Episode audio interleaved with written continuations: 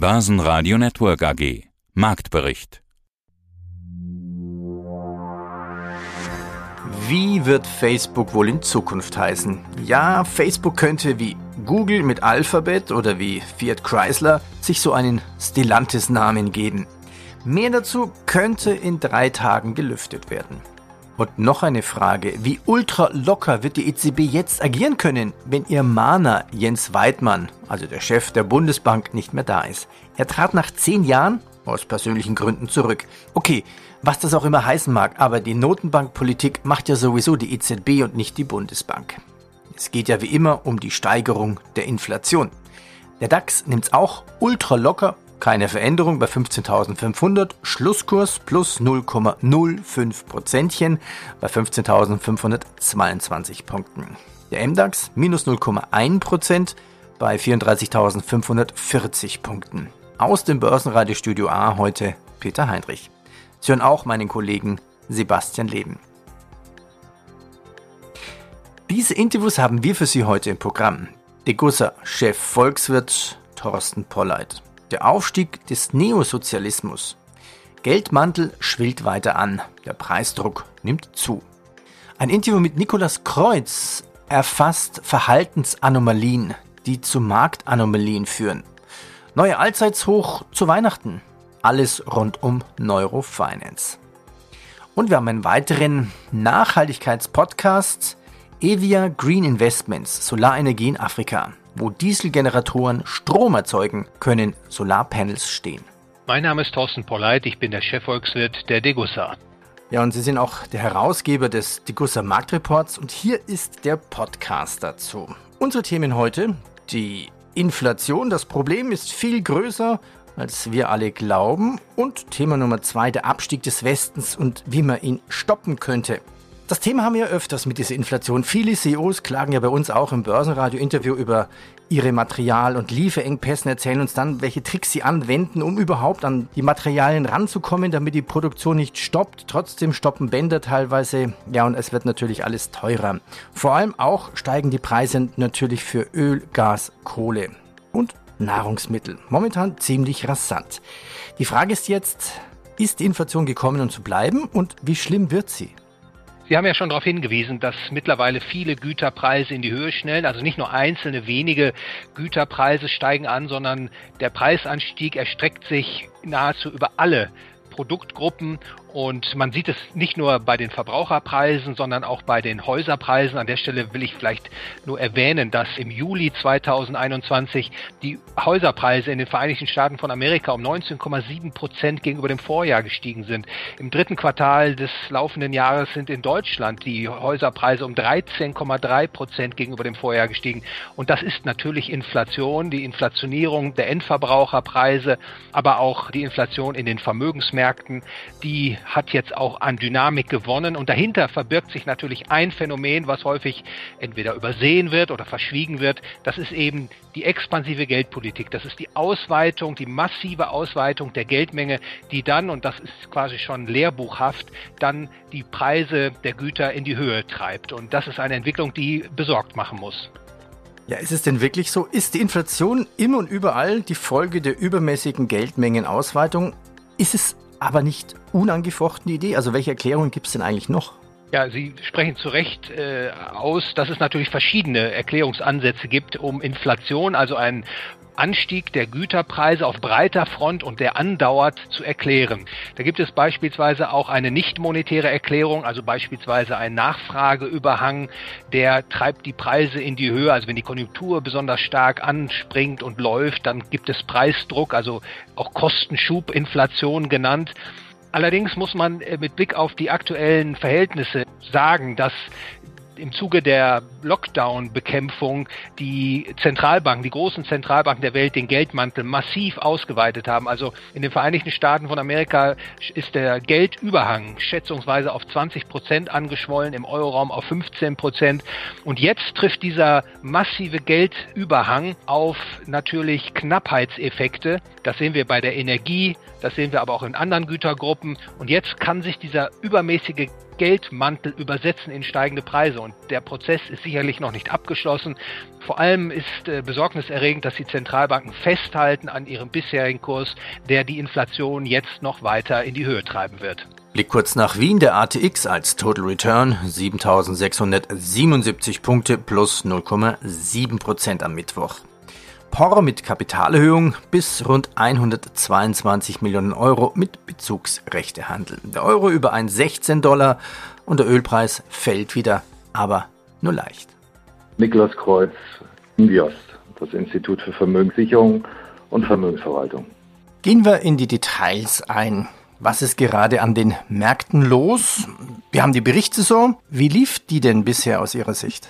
Hervorragend. Ich äh, führte jetzt ja gerade die seit letzter Woche ja die beginnende Earnings Season an, wo gerade insbesondere die US-amerikanischen Banken, der gesamte Finanzsektor hervorragende Zahlen gebracht hat. Allein JP Morgan hat im letzten Quartal über 11,7 Milliarden US-Dollar verdient. Das muss man sich mal vor Augen führen, dass das im Jahr zuvor 25 Prozent weniger war und als auch äh, Bank of America, äh, Goldman Sachs, also die Banken, die da ja in der Regel ja auch als Frühindikatoren, als gute, valide Frühindikatoren gelten, haben eigentlich äh, positiv überzeugt und wir sehen es jetzt ja auch mit äh, gestern nachbörslich Netflix, Apple, die Zahlen. Das ist alles in einem sehr, sehr positiven Zustand, auch wenn man die, die Flüsterschätzungen einfach auch äh, sieht. Von der Seite aus erwarten wir eine Jahresendrallye. Geldsegen der US-Banken. Das kommt mir vor wie so das alte Märchen von Pech-Marie und Gold-Marie. Wir Europäer mit unseren Banken, wir gehen ja eigentlich durch die gleiche Krise, also durch das gleiche Tor wie Gold-Marie und Pech-Marie. Doch warum haben nur die US-Banken dann diesen Geldsegen und unsere Banken kleben da eigentlich immer noch rum mit diesem schwarzen Pech? Es äh, liegt einfach darin begründet, dass Politik es oft gut meint, aber es dann doch in der Regel schlecht macht. Wir haben einen neoklassischen Ansatz äh, in den wirtschaftlichen Zusammenhängen in Amerika. Man hat äh, die Banken massiv rekapitalisiert, sie entschuldet. Und in Europa ist es nicht gelungen. Man hat nicht nur einen overbanked Sektor, sondern man ist immer diesen Weg gegangen, wasch mich, aber mach mich nicht nass. In der Form hat man einfach viele malade Banken, auch weiterhin, insbesondere auch in Deutschland, hat man überleben lassen und hat dort dann nicht die Krise genutzt, um einfach mal Tabula Rasa zu machen, um ein Schrecken mit Ende letzten Endes herbeizuführen. Und daran krankt derzeit auch noch das europäische Bankensystem. Die DAX-Werte. Ganz oben Bayer plus 2%, RWE plus 2% und Merck plus 1,6%. Die Verlierer Deutsche Börse minus 2,3%, MTU Aero Engines minus 2,2% und die Deutsche Post minus 1,6%. Heute mit dabei Evia Green Investment. Herr Schneider, Sie sind der CIO. Stellen Sie sich und Ihr Unternehmen den Hörern doch mal bitte kurz selbst vor.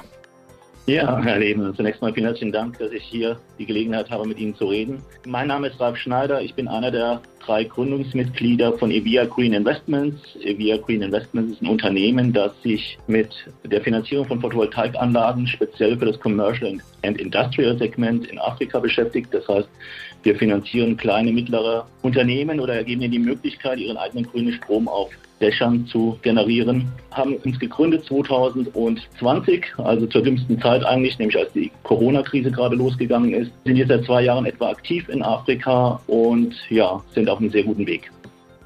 Ihr Thema ist eines der naheliegendsten, wenn wir über das Thema Nachhaltigkeit sprechen. Solaranlagen. Die Besonderheit, es geht um Solaranlagen in Afrika.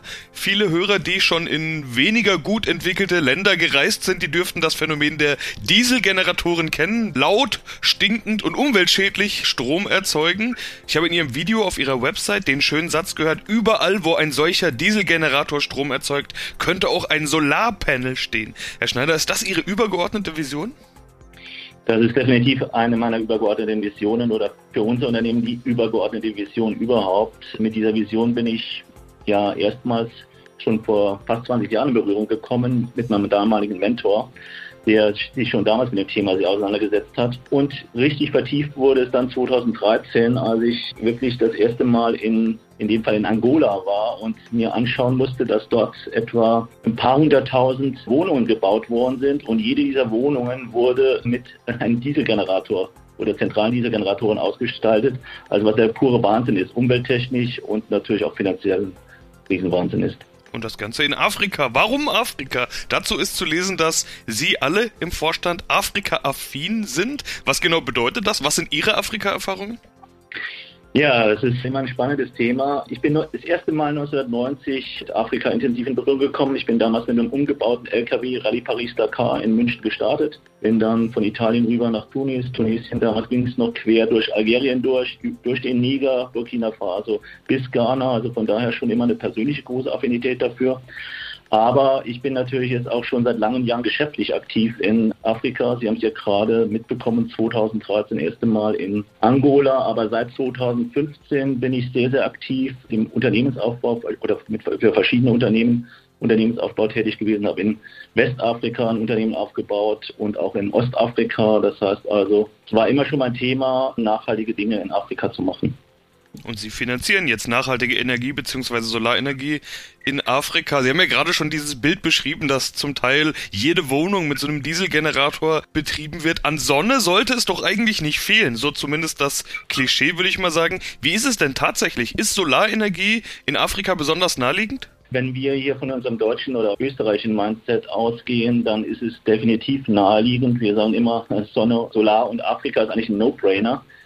Nichtsdestotrotz ist es schon eine sehr schwierige Kiste gewesen oder immer noch eine schwierige Kiste, weil lange Jahre war es halt doch nicht wirtschaftlich, weil hier in Europa weitgehend natürlich alle darauf abgezielt haben, einfach Strom ins Netz einzuspeisen und dann hohe Stromvergütungen zu bekommen. Aber das Thema, dass sich Solarstrom wirklich wirtschaftlich rechnet, das ist halt dadurch möglich geworden, dass ein dermaßen starker Preisreduktion in den letzten Jahren stattgefunden hat. Also ich sage das jetzt mal an zwei oder an einer Zahl. Ich bin 2002 in die Solarbranche gekommen als ursprünglicher Investmentbanker und äh, habe damals für einen Ölmulti, äh, der so eine Muschel äh, auf seinem Logo hat, quasi damit beauftragt worden, erstmals einen Solarbereich aufzubauen, damals für große Solarkraftwerke. Damals hat in der Herstellung das Watt Peak Solarzelle 3 US-Dollar gekostet und dann war das also noch nicht ausgeliefert und noch nicht in eine Zelle, in ein Modul geformt. Und jetzt reden wir halt von äh, Modulpreisen, äh, die unter 30 US-Dollar sind reden. Das heißt natürlich, das ganze Thema ist mittlerweile absolut wirtschaftlich. Und was gab es sonst noch? Nach dem Start eines ETFs auf Bitcoin erreichte Bitcoin jetzt 66.000 US-Dollar. Die deutsche Börse erreichte in Q3 einen 33% höheren Konzerngewinn. KWS Saat erhöht die Dividende von 70 auf 80 Cent. Und noch ein kleines Quiz. Wer könnte das sein? Umsatz plus 2,2% auf 63,3 Milliarden Franken. Richtig. Nestle. Ja, Sie sagten es ja gerade, 19,7% Preissteigerungen bei Immobilien in den USA, 13,3% in Deutschland. Da fällt mir ganz spontan die Pressemeldung von letzter Woche ein. Der EZB-Chefaufseher Andrea Enria mahnt ja zur Vorsicht bei Immobilienkrediten, besonders in Frankfurt. Also da ist fast schon eine Immobilienblase da, warnt dann sozusagen die EZB vor dem Feuer in der eigenen Politik? Ja, so kann man das interpretieren und letztlich ist es auch eine richtige Interpretation.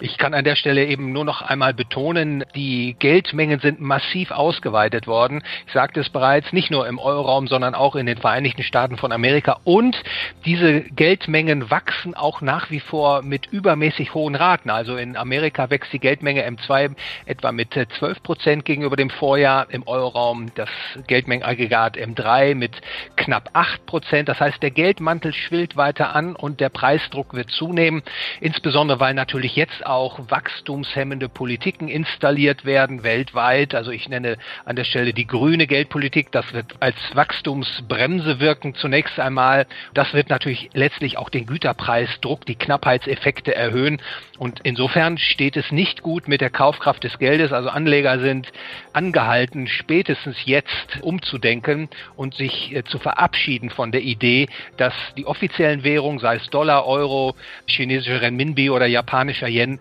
ein verlässliches Wertaufbewahrungsmittel sind. Ja, und was kann der Anleger dann tun? Da gibt es verschiedene Möglichkeiten. Also zunächst einmal sind natürlich Bankguthaben oder sogenannte festverzinsliche Titel zu meiden, denn das wird mit Sicherheit zu einem Kaufkraftverlust führen in den kommenden Jahren. Ausweichen kann der Anleger natürlich in die Aktienmärkte und nach wie vor in die Immobilienmärkte und richtigerweise sagen Sie, die Bewertungen sind schon hoch, aber ich äh, befürchte, dass diese Bewertungen noch weiter steigen und vor diesem Hintergrund zunächst einmal diese Vermögensklassen vor Kaufkraftverlust zumindest in der langen Frist bewahren. Und dann gibt es natürlich auch die Möglichkeit, Gold und Silber physischer Art in das Portfolio zu nehmen als liquide Mittel. Gerade vor dem aktuellen Preisgeschehen, denke ich, ist das eine gute Empfehlung, denn ich halte Gold und Silber derzeit für unterbewertet und Anleger mit längerfristigem Horizont haben dann gewissermaßen eine Versicherung für ihr Portfolio, denn Gold und Silber lassen sich nicht entwerten durch das Anwerfen der elektronischen Notenpresse und diese Versicherung hat dann auch das Potenzial im Wert noch kräftig zu steigen. Was haben wir noch? Sie haben vorhin die Energiekrise der 70er Jahre angesprochen. Wir haben ja hohe Energiepreise, besonders die Ölpreise. WTI steht bei rund 81 und der Preis für das Nordseeöl Brent bei 84. Die Energiepreise steigen, ja, aber das haben ja eigentlich die Ölpreise schon öfters gemacht. Und die haben wir schon öfters mal bei 80 gesehen. Gibt es auch hier einen Neurofinance-Aspekt, die Geldverarbeitung im Hirn, jetzt die psychologische Verarbeitung der hohen Energiepreise?